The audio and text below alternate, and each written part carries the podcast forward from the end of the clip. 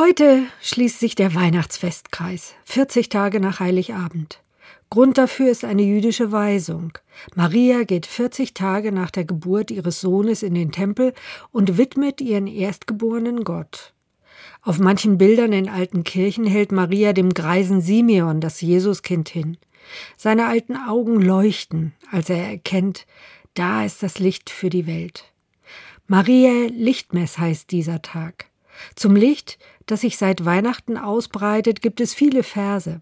Weihnacht um einen Mückenschritt, Silvester um einen Hahnentritt, Dreikönig um einen Hirschensprung und Lichtmess um ein ganze Stund.